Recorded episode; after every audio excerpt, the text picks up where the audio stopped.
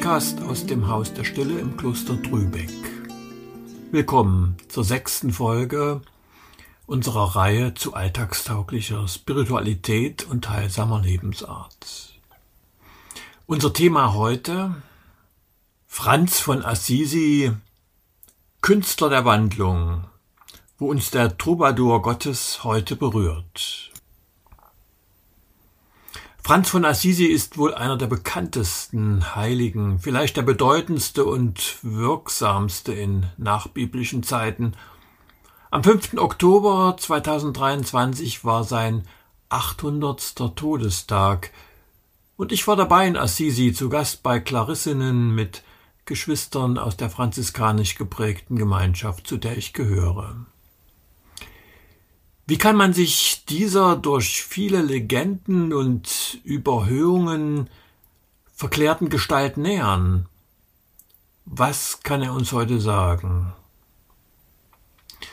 Von Jugend an war Franziskus beseelt von dem Wunsch, die Schranken des Gewöhnlichen zu durchbrechen.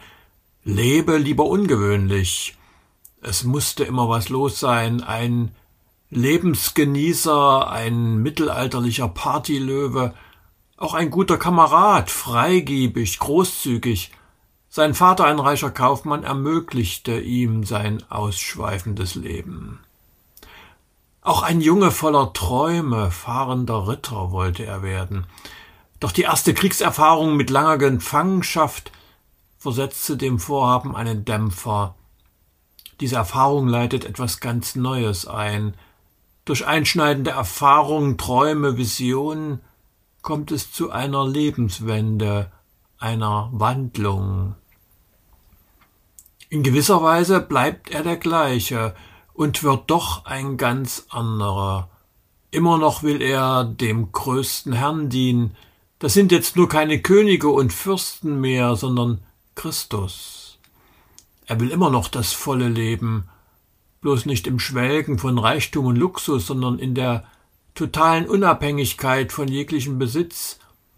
Er lebt tatsächlich von Luft und Liebe, die in seinem Herzen wohnt.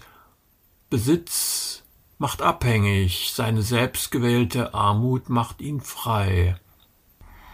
Eine Eigenschaft macht Franziskus so besonders zugänglich.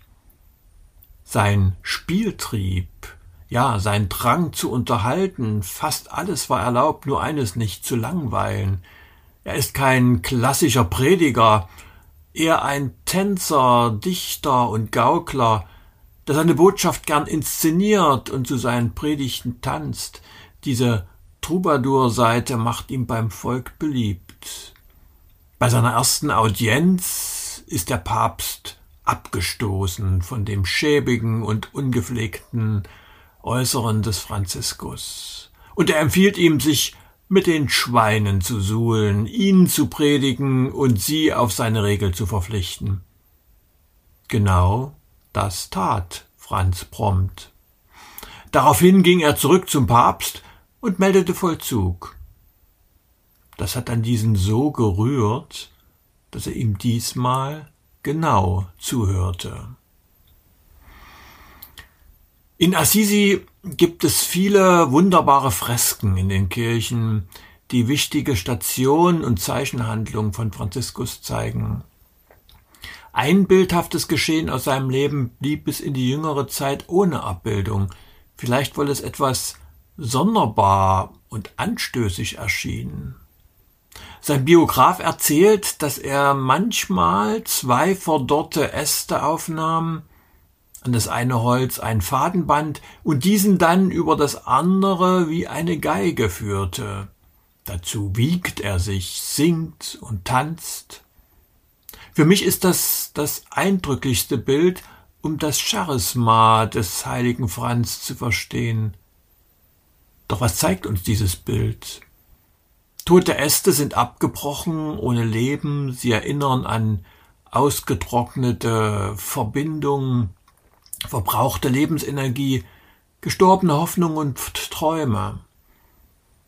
Franziskus macht das Abgestorbene zum Instrument seiner Sehnsucht und Freude.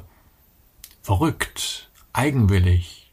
Doch zugleich berührt es mich, wenn es doch gelingen könnte, dem Abgestorbene einen Lebensmelodie einzuhauchen, das Alltägliche zum Klingen zu bringen, eine Melodie im Gewöhnlichen zu entdecken, die beschwingt in Bewegung bringt. Die Gabe des Franziskus ist es, das Besondere sichtbar zu machen in dem, was keiner beachtet. In ihm lebte eine wandelnde Kraft. Er konnte die Menschen durch seine Vorstellungskraft, sein zeichenhaftes Tun anrühren und verzaubern. Alles, was ihm an Trostlosigkeit, Armut und Gewöhnlichkeit vor die Füße kam, konnte er sinnbildlich in die Hände nehmen und wenden. Er konnte die Wirklichkeit transparent werden lassen.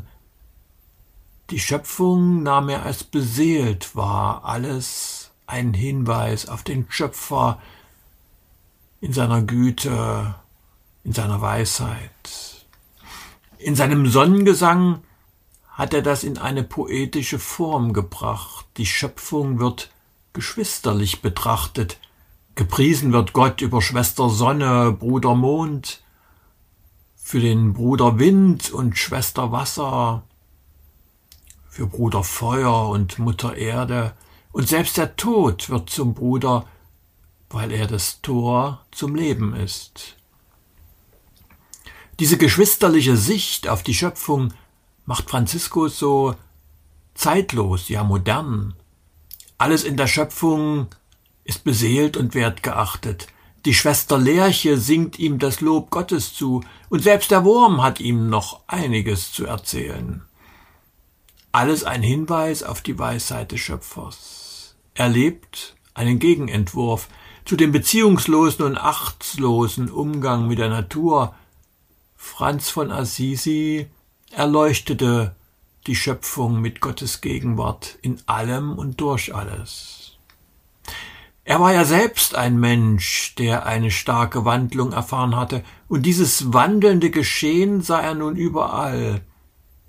Das Vordergründige wendet sich, so dass es sein tieferes Wesen freigibt. Mit den Menschen verband er sich in großem Mitgefühl, weil er in jedem ein Kind Gottes sah, das Geheimnis seiner magischen Wirkung auf seine Mitmenschen liegt auch in seiner außergewöhnlichen Fähigkeit zur Einfühlung. Denn es heißt über ihn, er sprach voll Mitleid zu den Menschen, er verstand es, mit den Schwachen schwach und mit den Betrübten traurig zu sein. Und diese Fähigkeit zum Mitfühlen macht Franziskus Jesus besonders ähnlich. Doch noch einmal zurück zu unserem geigenspielenden Troubadour. Dieses Bild rührt deshalb so an, weil es eine tiefe Sehnsucht in uns anspricht. Wir alle trauern um ungelebtes, vertrocknetes, abgestorbenes. Wir sehnen uns nach Belebung und Wandlung. Franziskus spielt uns auf seiner Geige das Lied der Wandlung. Er ermuntert uns zum Tanz des Lebens, er erschüttert uns in unserer Verhärtung und lockt uns in ein erleuchtetes Leben. Wir sehnen uns doch danach, Licht in die Augen zu bekommen. Wir möchten hinter unserem oft mühevollen und alltäglichen Leben die Melodie der Hoffnung zum Klingen bringen, dem Alltag ein Verheißungslied entlocken, wir leben alle in derselben Wirklichkeit, aber wir können sie ganz unterschiedlich erleben. Wir können uns auf das misslungene Negative fixieren, resignieren, uns bemitleiden, in das allgemeine Klagelied einstimmen. Oder wir lassen uns herauslocken und halten Ausschau nach dem Licht, nach den Wundern in Gottes Schöpfung, nach dem, was in unserem Leben gelungen ist, was uns dankbar stimmt, nach den Spuren der Hoffnung in dieser chaotischen und oft unheilvollen Welt. Franziskus spielt uns auf zum Lied des Lebens. Er konnte in allem und jedem, was ihm begegnet, Gott entdecken und Spuren der Gnade finden. Das ist eine große Inspiration. Ich möchte dich einladen, achte vielleicht heute bewusst darauf, wo in diesem Tag ein Überraschungsmoment für dich liegt, wo sich etwas wenden kann durch ein achtsames und liebevolles Zugehen oder Ansehen und wo dir ein kleines Wunder entgegenlächelt, eine Freundlichkeit, ein Lichtstrahl. Ein biblischer Segenswunsch begleitet dich dabei. Gott gebe dir erleuchtete Augen des Herzens, damit du erkennst, zu welcher Hoffnung du berufen bist und welcher Reichtum dir zuteil wird.